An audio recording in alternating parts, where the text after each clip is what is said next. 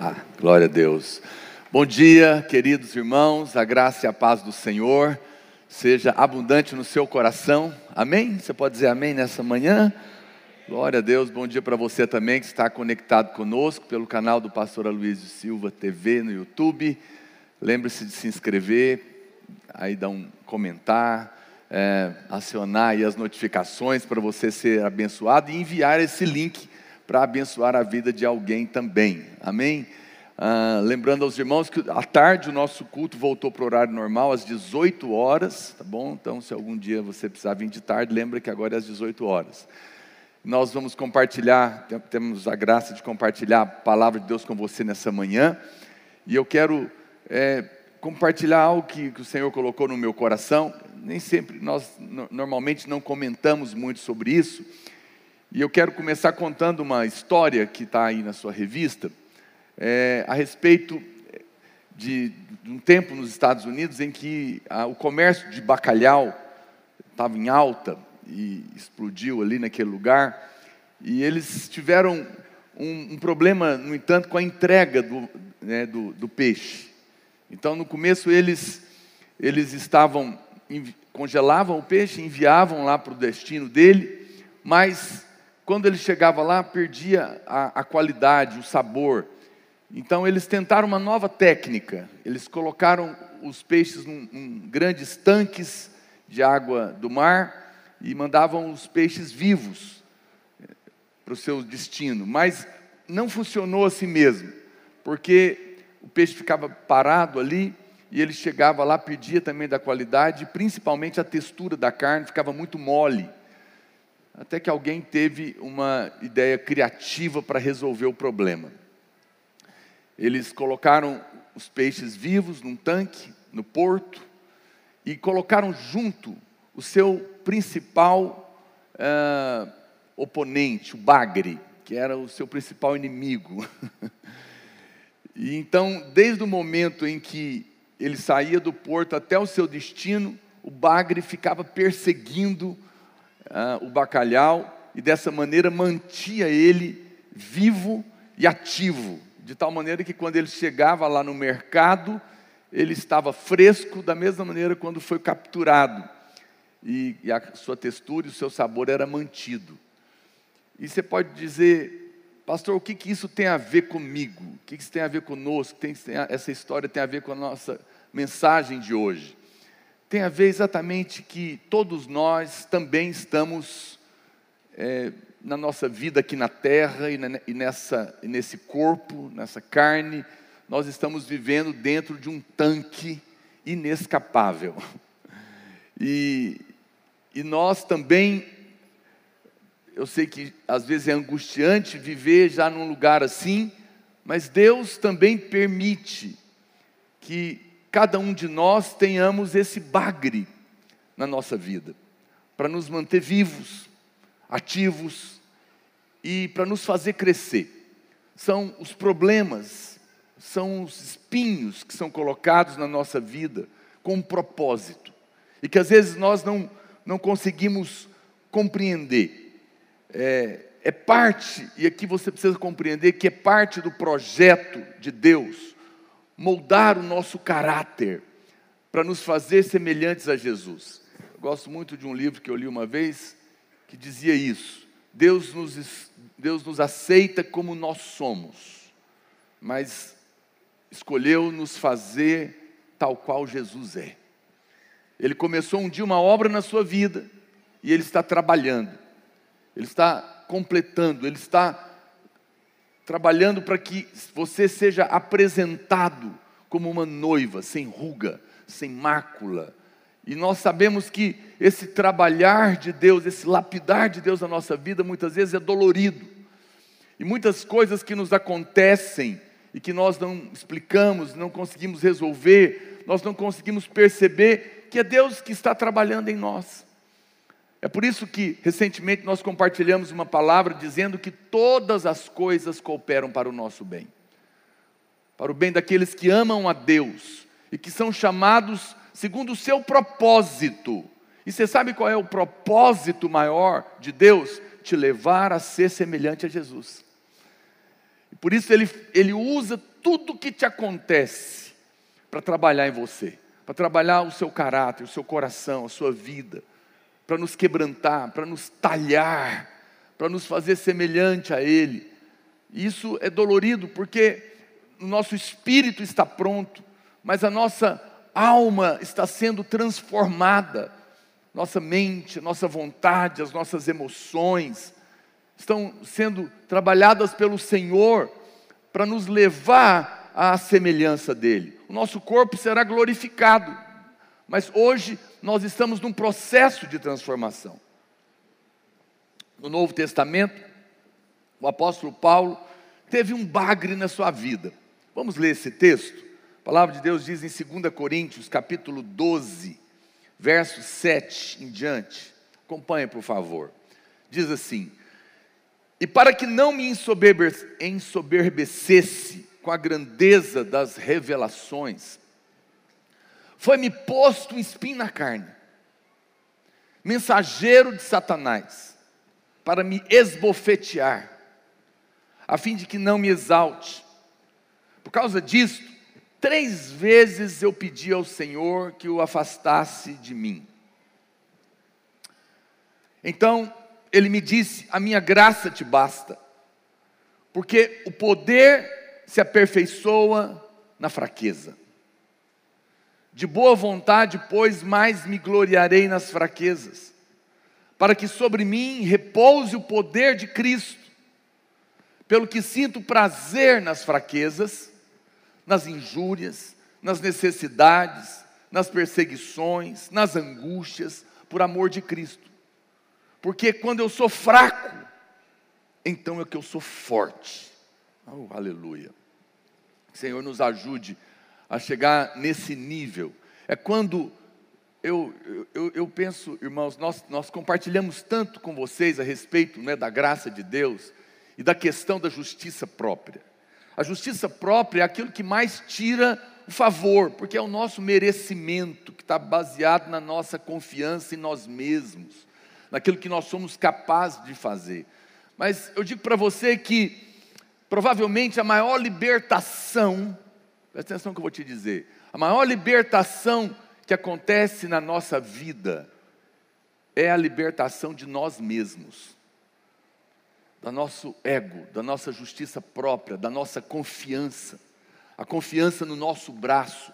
Quando nós somos livres de tudo isso, nós somos livres de nós, somos livres da opinião dos homens, somos livres das coisas que nos acontecem em volta, e você de fato pode experimentar o plano maior de Deus na nossa vida. Agora, esse processo, obviamente, é, é doloroso.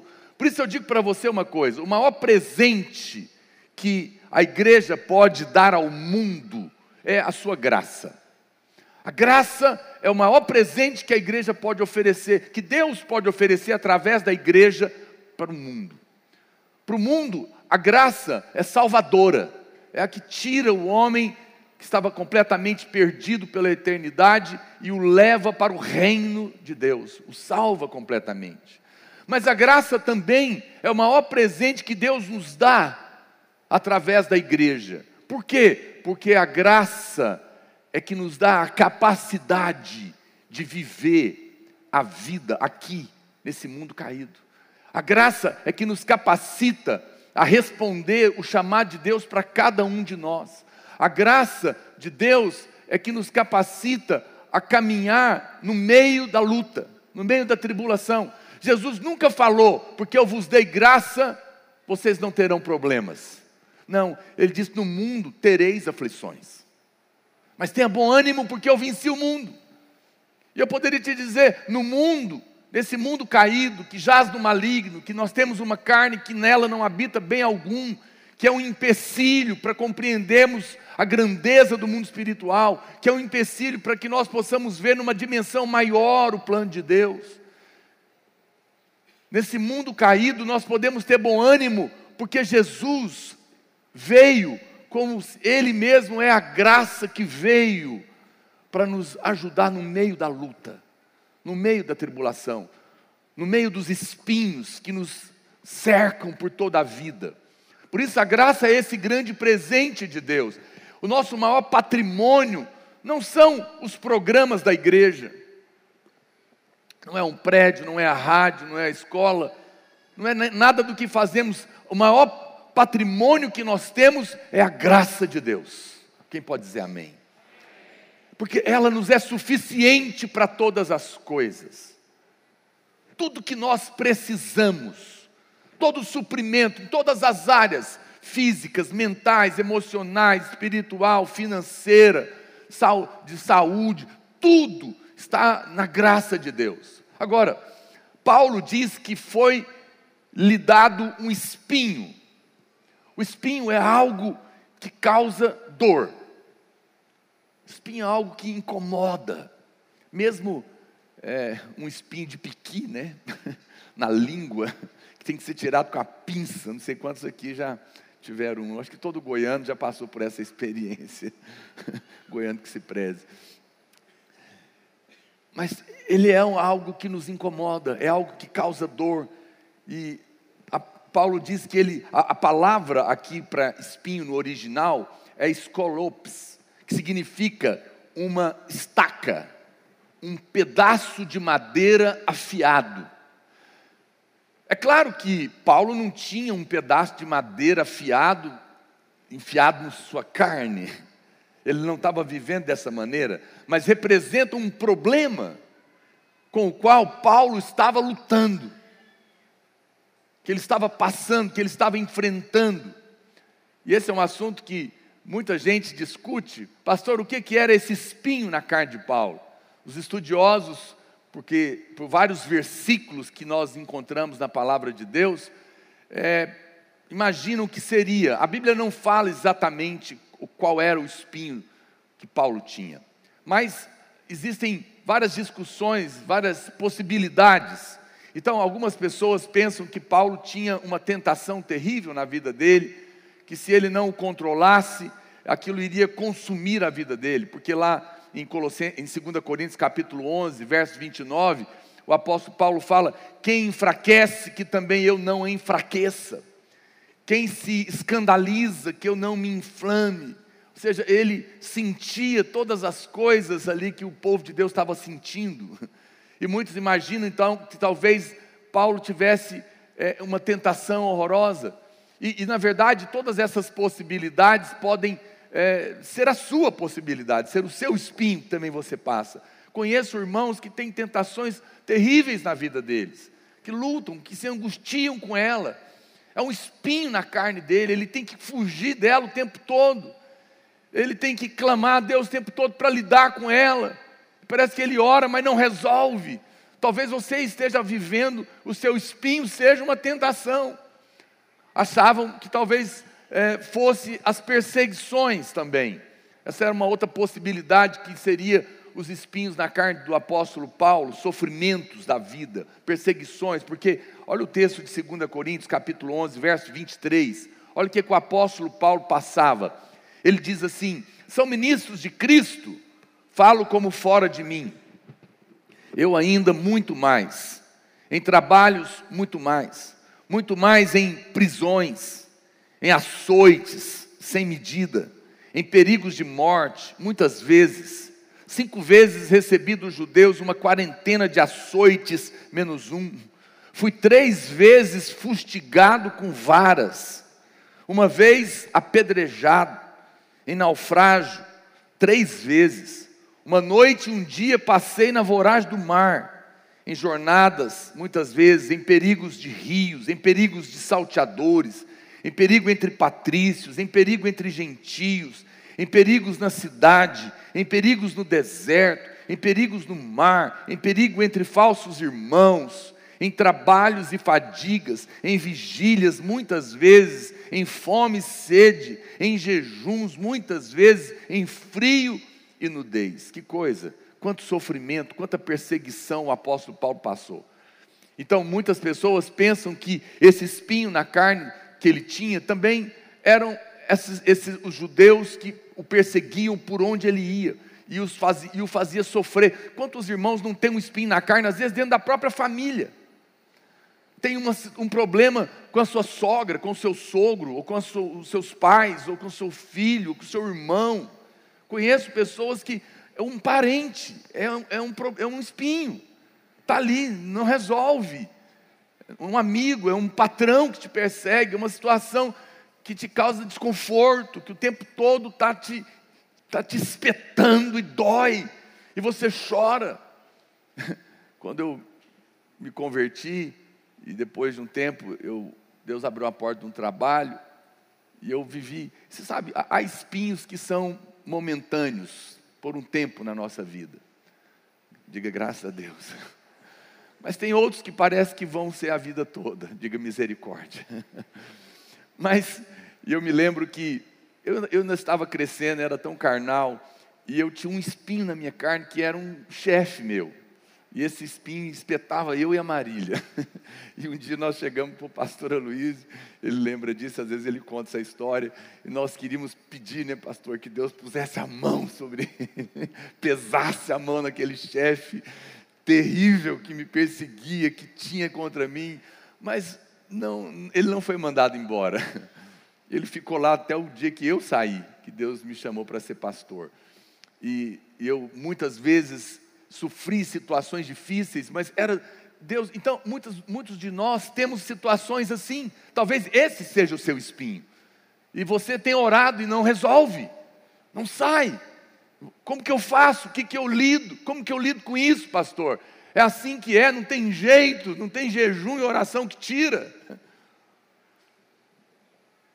Paulo passava por essa situação, talvez pensaram também, outros pensam que que o problema, o espinho na, na, carne de Paulo era um problema que ele teria nas vistas, talvez resultado de uma malária que ele tivesse adquirido, porque naquela região, naquela época, tinha acontecido muito isso, e eles falam isso porque na carta aos Gálatas, é, é, no capítulo 4, verso 15, ele diz assim: Pois vos dou testemunho de que, se possível fora, teríeis arrancado os próprios olhos para nos dar e no capítulo 6, verso 11, ele diz: Vede que letras grandes vos escrevi do meu próprio punho. Então, pensam que poderia ser, talvez, essa enfermidade nos olhos que ele teria. A Bíblia não está dizendo que é, mas nós sabemos que às vezes você também luta por situações assim.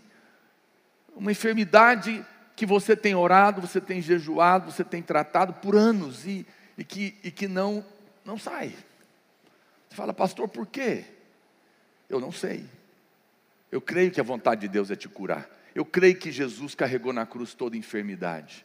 Isso não muda a verdade de Deus. Mas por algum motivo, por algum tempo, talvez tenha sido permitido uma situação na sua vida e que tem te angustiado profundamente. E hoje eu quero te, te ajudar a lidar com ela. Todas essas possibilidades que eu estou colocando aqui eram possibilidades que pensavam-se a respeito do apóstolo Paulo. Também pensavam que seria a sua própria aparência física, ou algum defeito físico que ele tinha, porque lá em 2 Coríntios capítulo 10, verso 10, a Bíblia diz, falando do apóstolo Paulo, diziam a carta, as cartas com efeito dizem são graves e fortes, mas a presença dele é fraca, e a palavra é desprezível. Então, é, os estudiosos acham que talvez o, o, o espinho na carne de Paulo fosse talvez um defeito físico que ele teria. Os pais da igreja do segundo século diziam que a aparência do apóstolo Paulo é que ele era uma pessoa de baixa estatura, careca, com as pernas tortas, com sobrancelha pontiaguda e o nariz levemente adunco. Dizem que essa talvez era a aparência dele. E, e isso, os irmãos diziam então que a sua aparência era fraca e desprezível. Eu conheço muitos, nós conhecemos pessoas que têm essa, esse espinho na carne, uma situação, um problema físico que o deixa envergonhado, angustiado, que o limita, não é? E que ele nasceu dessa maneira ou adquiriu aquilo por causa de uma situação, um acidente, e é um espinho na carne, é um problema. Nós não sabemos o que, que é exatamente. Qualquer que tenha sido o espinho é, aqui, nós sabemos que na verdade era algo que o apóstolo Paulo queria desesperadamente se livrar dele. Não importa o que era, mas Paulo queria se livrar.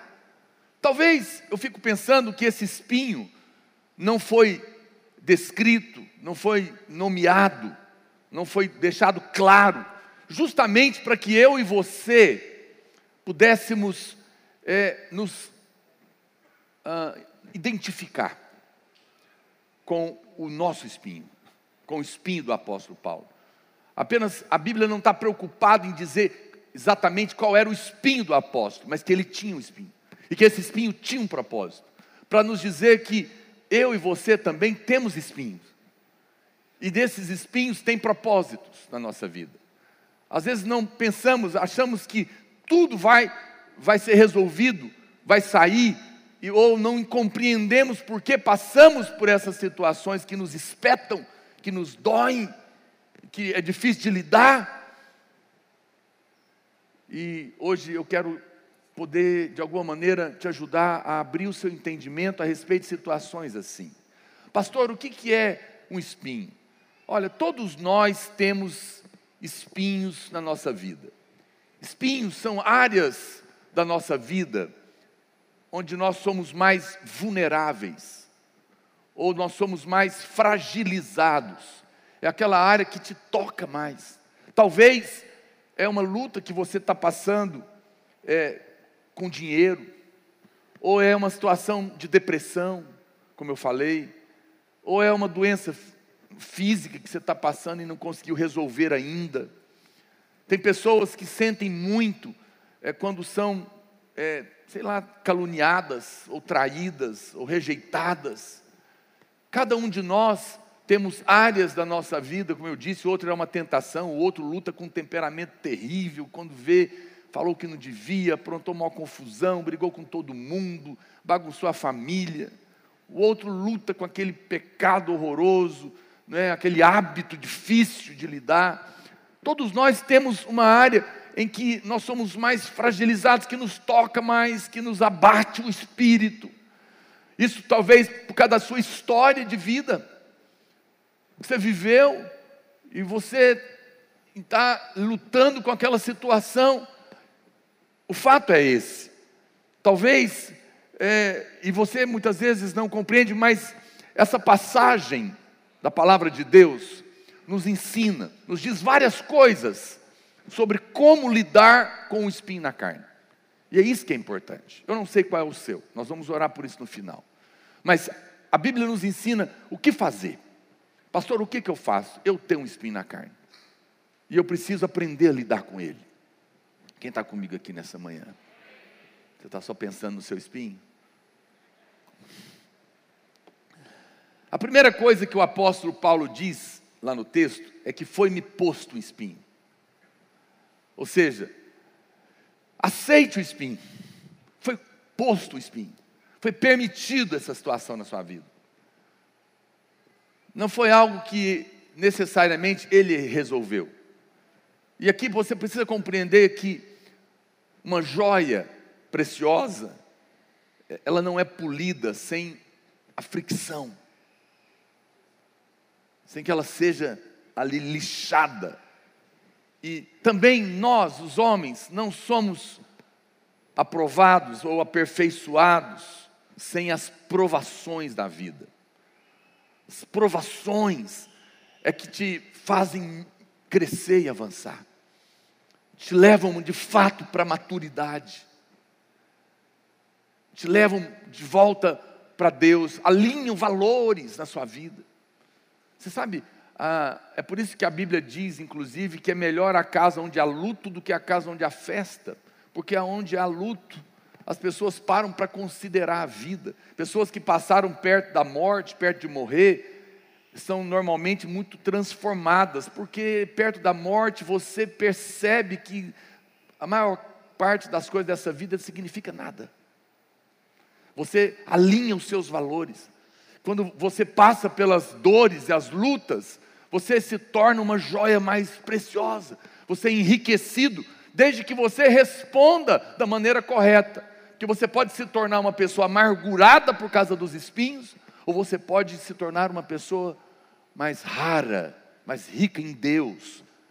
Quando você compreende que há permissões de Deus, porque Ele está trabalhando na sua vida. Tem um pastor muito famoso, pastor Rick Warren, já ouviram falar dele?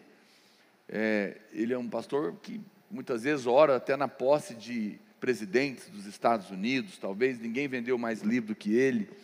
Uma Vida com Propósito, é um livro dele. Ele é um homem de Deus, muito reconhecido. Mas ele tem um, uma, um, um problema, uma doença, que ele não pode ficar nervoso.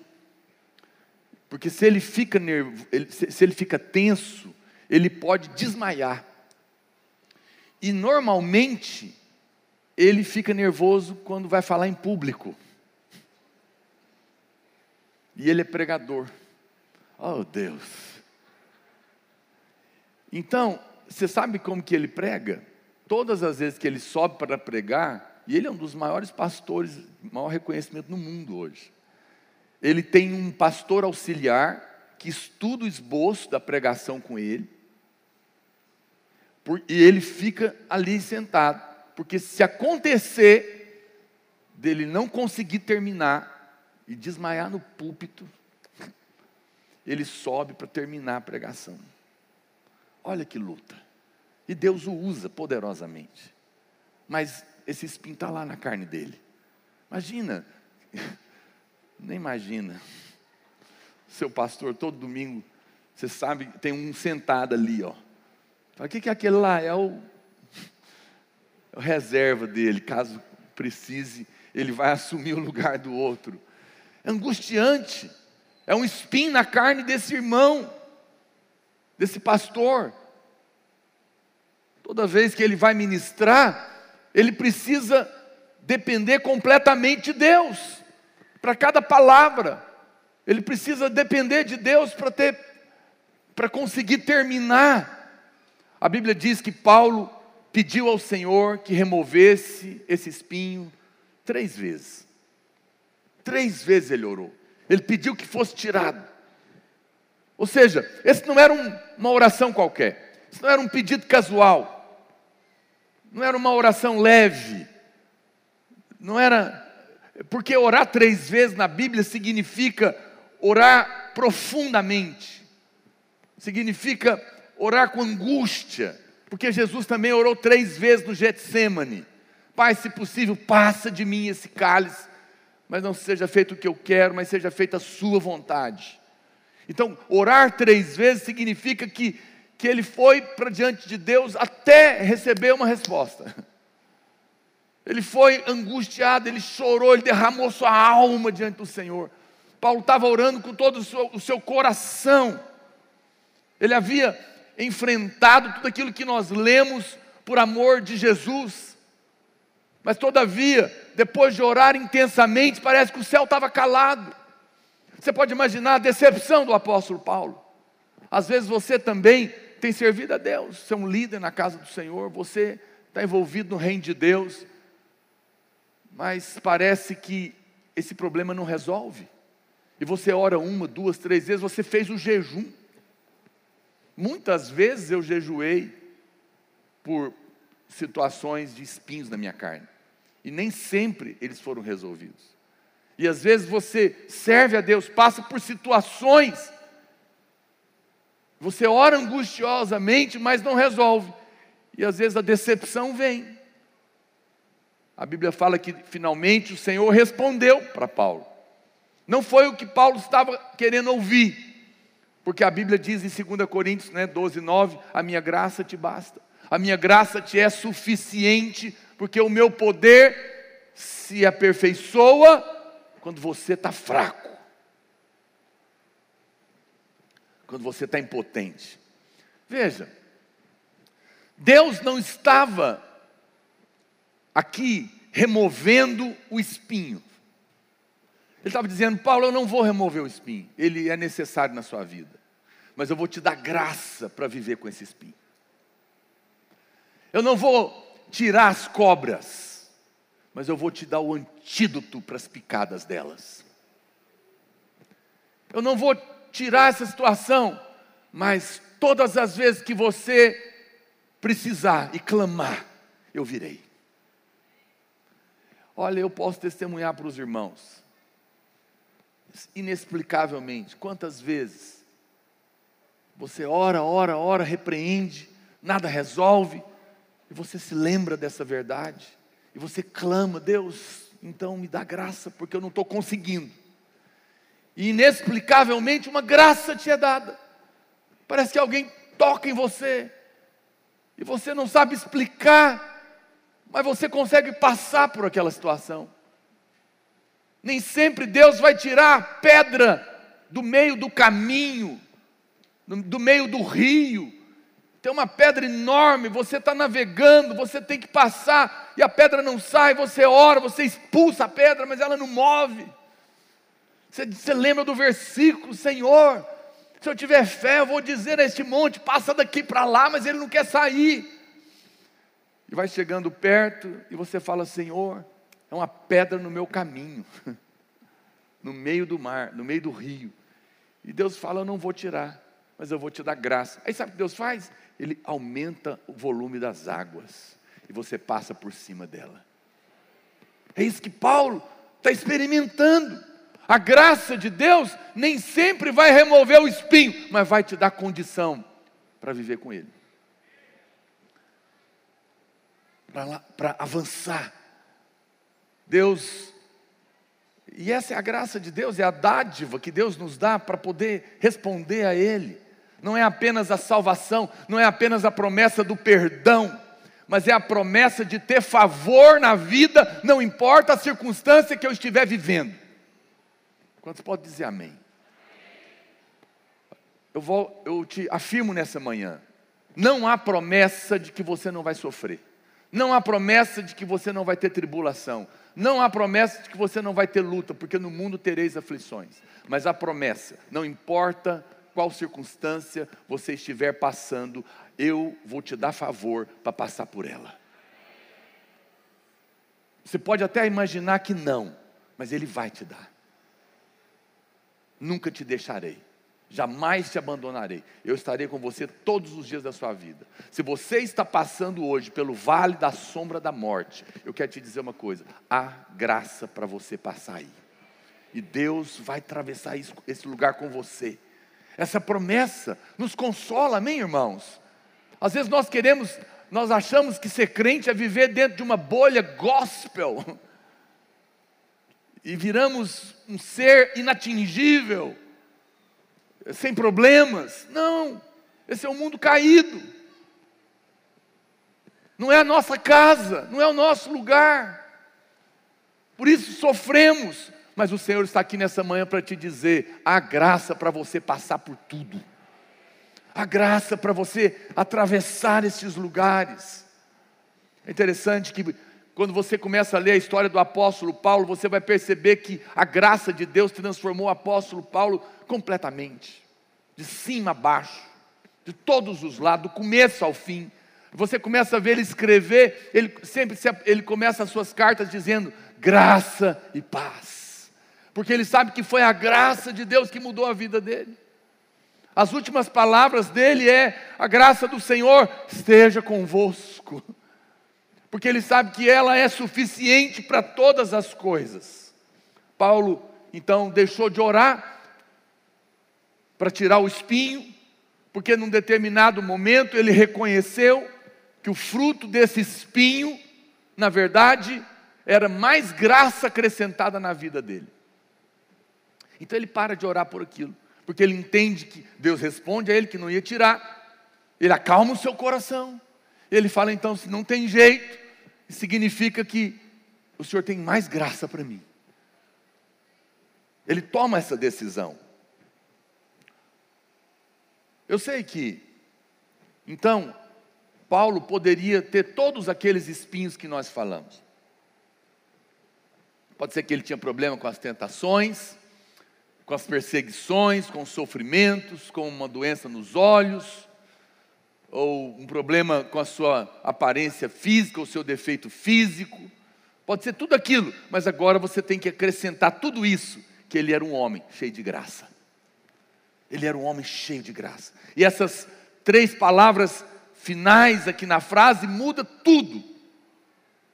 Pastor, o que significa ser cheio de graça? Eu gosto é, de uma definição que alguém deu, que a vontade de Deus, a vontade de Deus nunca irá te levar aonde a graça de Deus não pode te sustentar. A vontade de Deus nunca irá te levar a um lugar onde a graça de Deus não te será suficiente. Então isso significa que você não vai passar por prova que você não seja capaz de superá-la. Porque se Deus permitiu a prova, Ele já te deu a graça suficiente. Eu sei que às vezes parece que a gente não vai conseguir. A sensação que a gente tem é que vai sucumbir, que não vai sair, que esse dia não vai chegar. Mas eu estou aqui nessa manhã para te dizer: não tem noite que não acaba. O choro pode durar a noite inteira, mas a alegria vem pela manhã. A luta pode ser grande, mas a graça de Deus te será suficiente. Você vai atravessar e você vai crescer, você vai avançar. Essa é a, é a outra, é, é a maneira que o Senhor nos diz. Então nós precisamos aprender a orar. Às vezes nós estamos orando, Senhor, me dá encargos mais leves. Mas o que nós precisamos aprender a orar é, Senhor, me dá costas mais fortes. Às vezes nós oramos, Senhor, me dá um caminho mais fácil. Mas o que nós precisamos orar é, Senhor, me dá pés mais resistentes para atravessar esse caminho. Às vezes nós oramos, Senhor, me dá menos problemas. Mas o que Deus está querendo que você aprenda a orar é: Senhor, me dá mais soluções divinas. Um dia nós estávamos passando por muita luta, muitos problemas né, na vida da igreja. E a minha mulher falou: Ai, amor, não vejo a hora de tudo isso acabar. Eu falei, amor, vai acabar, mas vão vir outros. Porque nós estamos vivendo aqui, e nós estamos atacando o inferno. Nós estamos edificando a igreja. Nós somos o reino de Deus. Nós somos numa guerra. E até o fim, nós vamos ter. Então, não adianta orar para não ter problema, mas pede graça para completar a carreira, para cumprir o propósito, para ir até o fim. Deus tem isso para nós. E, nós. e fique em paz. Eu gosto dessa expressão quando alguém pergunta: e aí, meu irmão, como é que vai a luta? Eu respondo: a guerra vai em paz. Porque tem guerra, mas eu posso ter paz sabendo que há favor no meio da guerra, há favor no meio dos espinhos. Quando nós oramos assim, nós experimentamos uma vida cheia de graça. Amém, irmãos? Peça a Deus para te dar graça, não para fugir do que você está passando. A segunda coisa que esse texto nos ensina é que o apóstolo Paulo a Bíblia, a Bíblia diz que três vezes pedi ao Senhor que afastasse de mim. Ou seja, ele orou insistentemente. Você não precisa aceitar o espinho passivamente. Você não precisa, porque você está passando por um espinho, aceitar ele passivamente. Paulo, a Bíblia diz que Paulo orou insistentemente. Paulo sabia que o espinho que lhe havia sido dado foi colocado ali, mas mesmo assim, ele orou ao Senhor para que o livrasse dele. Como eu disse, há espinhos que são temporários, e você vai orar e vai chegar um momento que Deus vai tirar, outros não, mas você não deve ser passivo diante do problema, diante daquele espinho na sua vida. Você precisa orar sim, precisa separar tempo para jejuar sim, para rasgar o seu coração diante de Deus, para abrir, para chorar, para dizer que está doendo, para dizer que você não entende o que está acontecendo, derramar o seu coração. Diante de Deus, nós somos fracos, para que diante da situação nos tornemos fortes. Amém, irmãos? Diante de Deus você pode se despir, porque diante dos homens e dos problemas Ele vai te erguer. Paulo não orou casualmente, ele orou cheio de angústia, como foi Jesus no Getsemane, foi o Getsemane de Paulo. A primeira resposta que muitas pessoas dão quando se deparam com o espinho, ou é desistir de orar, ou é desistir de Deus. Já percebeu? Muitas pessoas frustradas porque não têm a resposta da oração, do espinho que não sai, ficam magoadas com Deus, param de orar, desistem. Mas a Bíblia diz em Tiago, capítulo 4, verso 6, que Deus resiste aos soberbos, mas dá graça aos humildes. Dá graça aos humildes. A decepção é algo que nos impede de ser transformados, porque às vezes, em vez de irmos para Deus, nos decepcionamos e ficamos magoados, ressentidos com Deus, porque achamos que sabemos mais do que Deus. E isso é orgulho. Mas quando você se humilha, você encontra graça. Muitos de nossos espinhos são apenas testes, testes, para checar se vamos nos decepcionar com Deus ou se vamos nos submeter debaixo da Sua vontade soberana. Há coisas que nós não entendemos na hora, há coisas que nós entendemos um pouco mais na frente. E há coisas que nós só vamos entender quando a gente chegar lá. Mas uma coisa eu sei: Deus nos ama. Deus é bom. Deus está trabalhando em nós. Às vezes Ele explica, às vezes não. Mas eu confio na Sua bondade. Amém, irmãos? Isso é, é um teste. Mateus capítulo 11, verso 6. João Batista estava preso para ser morto. Ele tinha visto o Espírito Santo descer em forma de pomba no batismo sobre Jesus. Ele que disse: Eis o Cordeiro de Deus que tira o pecado do mundo. Ele sabia que Jesus era Deus encarnado. Ele não tinha dúvida, mas naquele momento que ele estava para morrer, ele manda, talvez como uma certa revolta, dizer: vai lá, pergunta se é ele mesmo, ou se tem que esperar outro. E Jesus pacientemente dá a resposta e fala: Não, fala para ele. Que os cegos veem, que os surdos ouvem, que os mudos falam, os paralíticos andam, e o reino de Deus tem sido pregado. E eu acho que o, a pessoa que foi levar o recado estava indo embora, e Jesus vira para ele e fala: Ah, só mais uma coisinha. E fala para ele que bem-aventurado é aquele que não achar em mim motivo de tropeço. Às vezes, veja, ele estava clamando, me tira daqui, você é Deus, vão me matar. Mas fazia plano do projeto, ele partir naquela hora, como um Marte. Jesus não ia lá tirá-lo, mas ele estava tropeçando. Às vezes o teste nos faz tropeçar em Deus, mas hoje nós vamos orar para que a graça de Deus nos ajude a sermos aprovados no meio do teste. Amém, irmãos? Não se condene, não estou aqui para te condenar, talvez você já até tropeçou você está me ouvindo? Há uma revolta no seu coração com Deus porque você orou e não foi atendido. Você não entende. Eu sempre digo isso para muitas pessoas que perdem. É, ontem ainda estava conversando com uma irmã querida. Perde um ente querido, eu compreendo a dor, e ela orou, e ela insistiu, e ela clamou, e ela jejuou, e ela creu, mas mesmo assim Deus levou. Por quê? E essa pessoa, obviamente, creu. Eu falei: olha, eu não sei da história. Era o avô, já estava até velho, por sinal. Eu falei: mas Deus não ama só você, Ele ama seu avô também. e, e você sabe, agradável é aos olhos do Senhor a morte dos seus santos. Porque quando a gente chega no céu, nós estamos livres das dores das limitações, das tribulações. Esse mundo é chamado de grande tribulação. E o avô dela, por sinal, depois ela me contou que o médico mesmo falou que ele ia ficar com um monte de sequelas, talvez ia ficar vegetando. Eu falei, Deus, para que Deus queria isso? Eu não sei os motivos, mas lembre-se da soberania de Deus. Não tropece nele, creia na vontade soberana dele.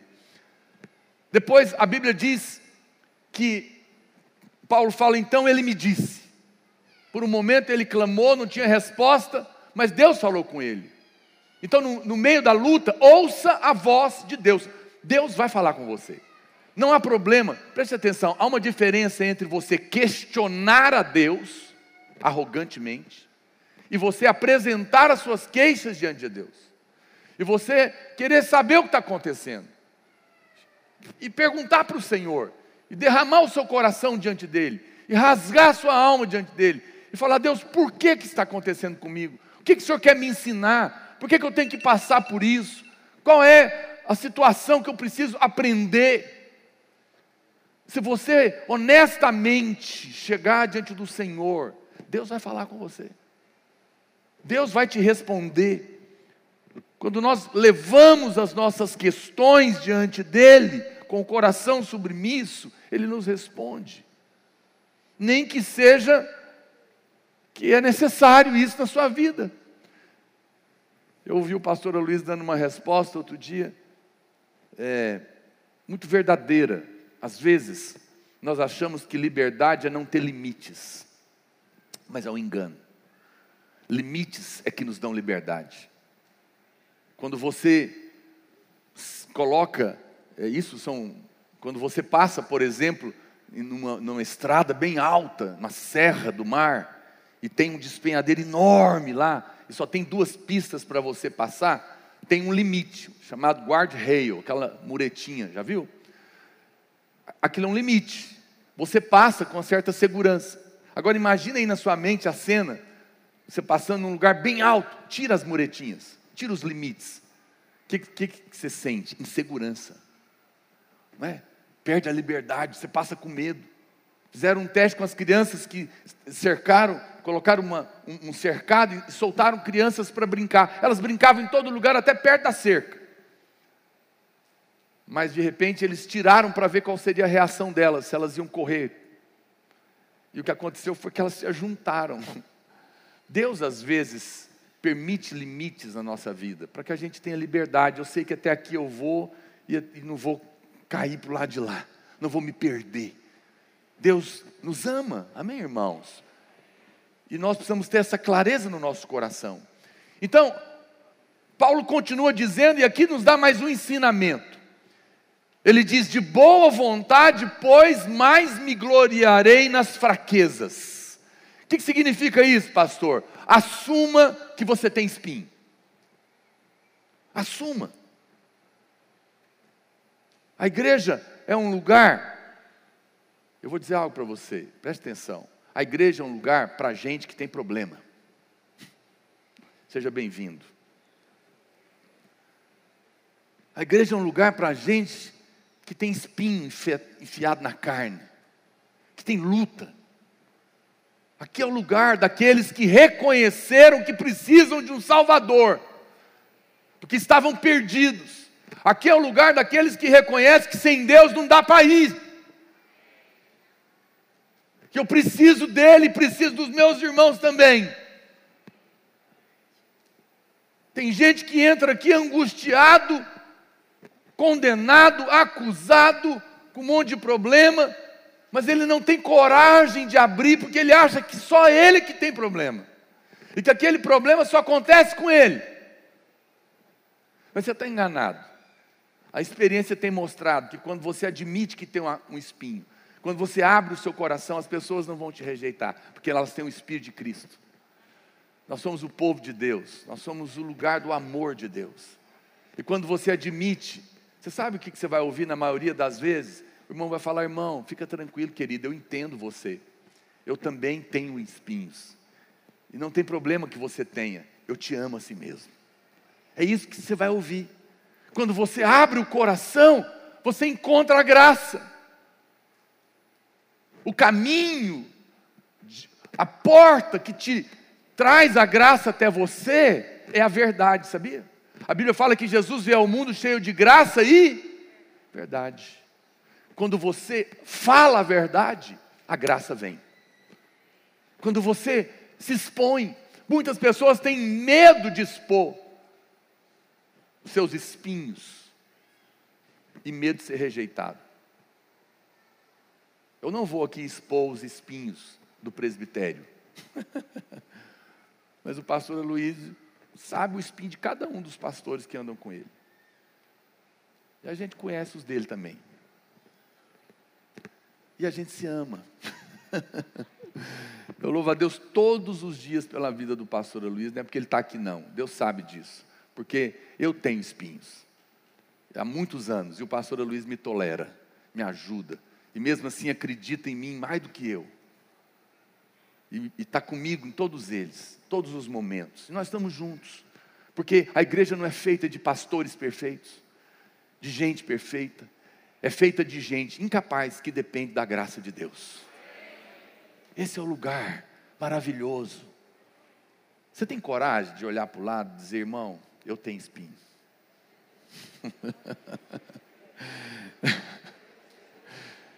Fique em paz, querido. Nós estamos juntos. O Senhor tem graça para nós nessa manhã. E você vai sair daqui abençoado, fortalecido. Nós precisamos ter a coragem de entrar nessa realidade da nossa vida tirar as máscaras. Não é? E as nossas experiências nos mostram isso. Eu sei que você tem espinhos, eu tenho também. E nós amamos uns aos outros, porque existe liberdade na honestidade. Não deixe o diabo te, manter, te manter preso na culpa, porque você tem um espinho. Muitas vezes me senti condenado, culpado, acusado, indignado. Eu dizia, como que pode? Eu estou aqui, eu prego essa verdade, como é que esse negócio não resolve? Eu não tenho revelação. E tanta condenação do diabo. Eu sou isso, eu sou aquilo. Para com isso. Para de se condenar. Se o espinho está aí, apenas fala: Senhor, é assim que eu sou. Eu lutei, eu orei, eu jejuei, eu chorei. O Senhor falou para mim que é um espinho, não vai sair, então me dá graça. E vamos para frente não vou ficar vivendo a vida em função dele. Eu lembro de um dia que eu conversei com o pastor Luiz sobre isso. E ele falou para mim: Pedrosa, faz o seguinte, faz de conta que é só uma, um calo que você tem. Incomoda, mas caminha, vai louvar o Senhor. Não fica preso nele, não é? Você lembra dele, mas ele não vai parar a sua vida porque o Senhor vai estar com você. A graça de Deus e a sua verdade nos liberta. Quinta coisa, estou indo para o final. Olha o que a Bíblia diz. Quando eu sou fraco, então é que eu sou forte. Diga comigo assim: quando eu sou fraco, então eu sou forte. Sabe o que significa isso? Aprenda a usar os seus espinhos. Aprenda a usar os seus espinhos. Quando Deus deu as minhas bem-aventuranças, Jesus deu as bem-aventuranças lá em Mateus 5,3, ele começa dizendo assim: ó, bem-aventurados os humildes de espírito, porque deles é o reino dos céus. Em outras palavras, sabe o que ele está te dizendo? Bem-aventurado é o homem que descobriu que é incapaz porque ele vai depender de Deus e vai ter poder para vencer. Bem-aventurado é quando você chega no fim, porque quando você chega no seu fim, Deus começa. Deus só começa quando você e eu terminamos. É quando nós diminuímos que nós crescemos. É quando nós morremos é que nós vivemos é quando nós perdemos que nós ganhamos. E é quando nós somos fracos que nós somos fortes. Esse é o paradoxo da vida cristã. Às vezes nós não imaginamos, porque é nessa fraqueza que a gente vai para Deus e chora e diz: Senhor, eu não posso, mas o Senhor me deu, o Senhor me colocou. Eu confio no Senhor, eu dependo do Senhor. Eu descanso no Senhor. Eu não sei como vai resolver, eu não sei quando, eu não sei se eu vou ser capaz, a minha sensação é que eu não consigo, mas eu creio que, que a tua graça me basta, porque o seu poder se aperfeiçoa na minha fraqueza. Então, se eu tenho fraqueza, significa que tem poder para mim. O poder de Deus, a graça de Deus, significa a presença de Deus com você. Se você tem uma fraqueza, se você tem um espinho, então a presença de Deus está com você se você clamar. Ele vai fazer no seu lugar. Não sou mais eu quem vivo, mas Cristo vive em mim, porque em mim mesmo não sou capaz.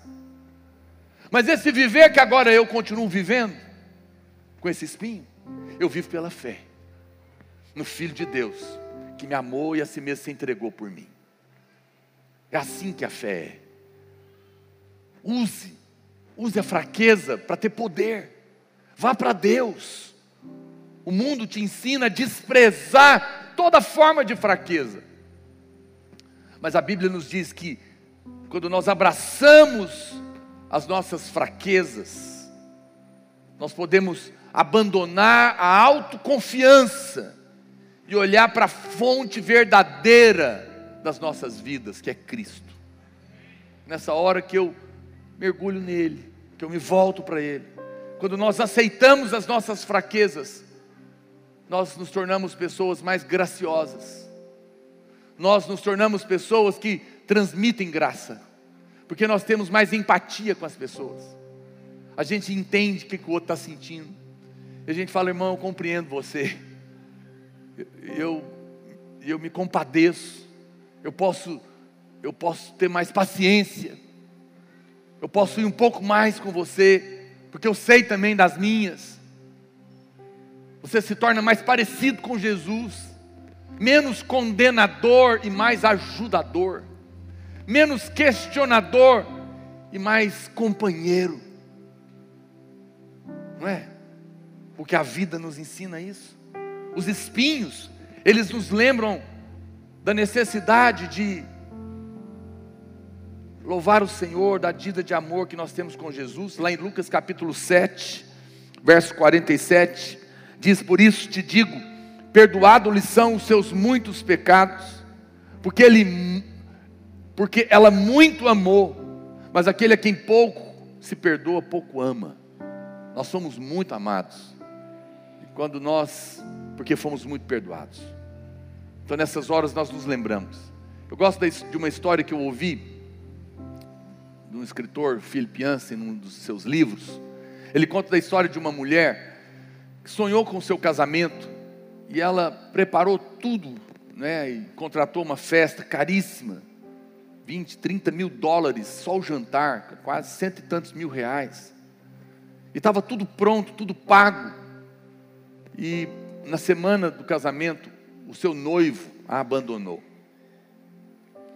Então ela ficou muito mal, foi um golpe terrível.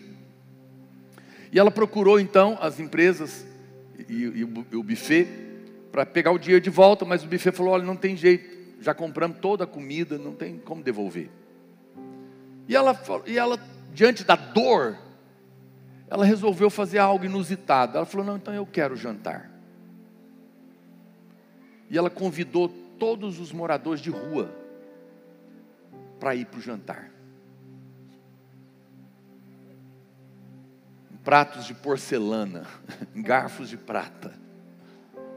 Um dos pratos, em homenagem ao noivo, era frango desossado.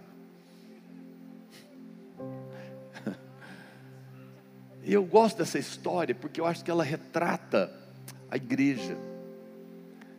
É alguém que usou o quebrantamento para abençoar outros que estavam sofrendo. Aqueles que sofreram e que agora podem consolar. Jesus sofreu para nos consolar. A igreja é esse lugar maravilhoso. Quando nós aceitamos e usamos os nossos espinhos, nós olhamos para o mundo de uma maneira diferente. Por isso, nessa manhã, estou aqui para te ensinar. Não ore por uma vida fácil. Ore para Deus te fazer uma pessoa mais forte. Não ore por tarefas iguais à sua capacidade. Não, peça capacidade de acordo com a tarefa que Deus te der. Talvez você não consiga fazer nenhum milagre, mas a graça de Deus pode fazer de você um milagre na vida de alguém. Todos os dias, você deve perguntar para o Senhor como que você pode compartilhar da riqueza, da vida que foi acrescentada a você através da graça de Deus. Jesus foi o nosso maior exemplo quando se trata de espinhos, porque uma coroa de espinhos foi colocada na cabeça dele. Ele sofreu no nosso lugar todo o espinho, para que eu e você pudéssemos ter graça para lidar com os nossos espinhos. Porque Jesus morreu com uma coroa de espinhos na cabeça. Eu e você temos a garantia de que podemos lidar com os espinhos da nossa vida, porque há a graça de Deus para nós, que foi liberada lá na cruz naquele dia. Amém? Nós podemos ter essa certeza. Normalmente as pessoas não questionam a Deus em dias felizes. Você não vai ver ninguém dizendo: Senhor, como que o Senhor me dá tanta coisa boa? Que alegria, eu não consigo compreender. O que, que o Senhor quer me ensinar? Não, é? Não geralmente a gente, a gente só agradece pelos, pelas flores. E na época dos espinhos a gente reclama. Mas hoje talvez a gente tenha que inverter essa oração. Talvez precisamos ah, questionar por que temos recebido tanta coisa boa, porque não merecemos, e agradecer pelos espinhos. Porque, deixa eu dizer algo, os espinhos são necessários na sua vida para fazer o que as flores não podem fazer. Existem as flores, mas tem um lugar que é do espinho. Você está sendo transformado para ser feito a imagem e semelhança dele, para ser tal qual ele é é dolorido, é difícil. Às vezes parece que você não vai aguentar, mas a graça de Deus te basta. Ela é suficiente, ela é disponível para você. E essa lição é uma lição que todos nós precisamos responder. Você sabe, a equipe de louvor pode subir, por favor? Não sei se ela está aí. No ano de 1527, no mês de abril, dia 22 de abril, Martinho Lutero, reformador, né, protestante, muito conhecido por todos nós, ele estava pregando lá em Wittenberg, e ele se sentiu mal naquela noite e desmaiou no púlpito. Logo depois, ele teve que lidar com uma doença debilitante e uma depressão. Ele caiu em depressão, caiu numa situação de doença. Isso tinha 10 anos, tinha se passado, que ele tinha publicado as 95 teses. Ele tinha lutado duramente contra a igreja, o governo e até contra outros reformadores. Agora, dez anos depois, ele estava quebrado, e doente. Ele, com a ajuda dos médicos, depois de um tempo, ele conseguiu melhorar, mas quando ele ainda estava se recuperando, uma praga atingiu Wittenberg. A casa dele teve que ser transformada num hospital. E ele viu muitos amigos dele morrendo lá dentro da casa dele. Um dos seus filhos, recém-nascido, chegou à beira da morte. Foram dias horrorosos. E ele escreve nesse momento uma carta, um pequeno trecho para o seu amigo, o Melancton.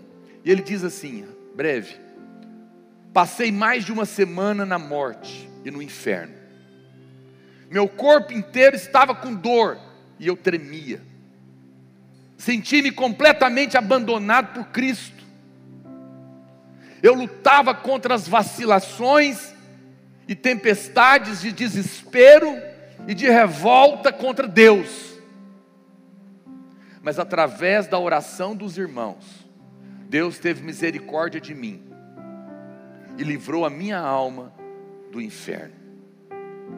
Foi um momento horroroso, mas, pasme, foi no meio disso tudo, desse momento de trevas de um homem de fibra, um homem de Deus, um homem que foi completa, muito usado. Nesse pior momento da vida dele, foi que ele escreveu o seu hino mais conhecido: Castelo Forte é o meu Deus. No meio da luta, ele encontrou o Senhor, o castelo forte, que estava com ele. Eu gostaria de orar por você, você que tem um espinho na carne, você que está nos assistindo, você que está aqui. Eu quero pedir graça de Deus sobre a sua vida. Foi a oração dos irmãos, foi a oração de uns para os outros que o ajudou a superar aquele momento. E entender que os espinhos fazem parte. E que quando você tem fraqueza, Deus vai te dar poder. E você vai aprender a usá-los, vai acalmar o seu coração. E vai saber que Deus está transformando e trabalhando e usando os espinhos para te moldar a imagem e semelhança do seu filho, para fazer de você um vencedor, para que você possa reinar com ele naquele dia. Fique de pé onde você está. Nós temos aqui cinco minutinhos para terminar a reunião. Feche os seus olhos por um momento. Eu não sei qual é o seu espinho, eu não sei o que você tem passado. Nós vamos cantar uma canção antes de eu orar. Enquanto nós cantamos, eu quero que você erga suas mãos, feche os seus olhos e receba a graça de Deus.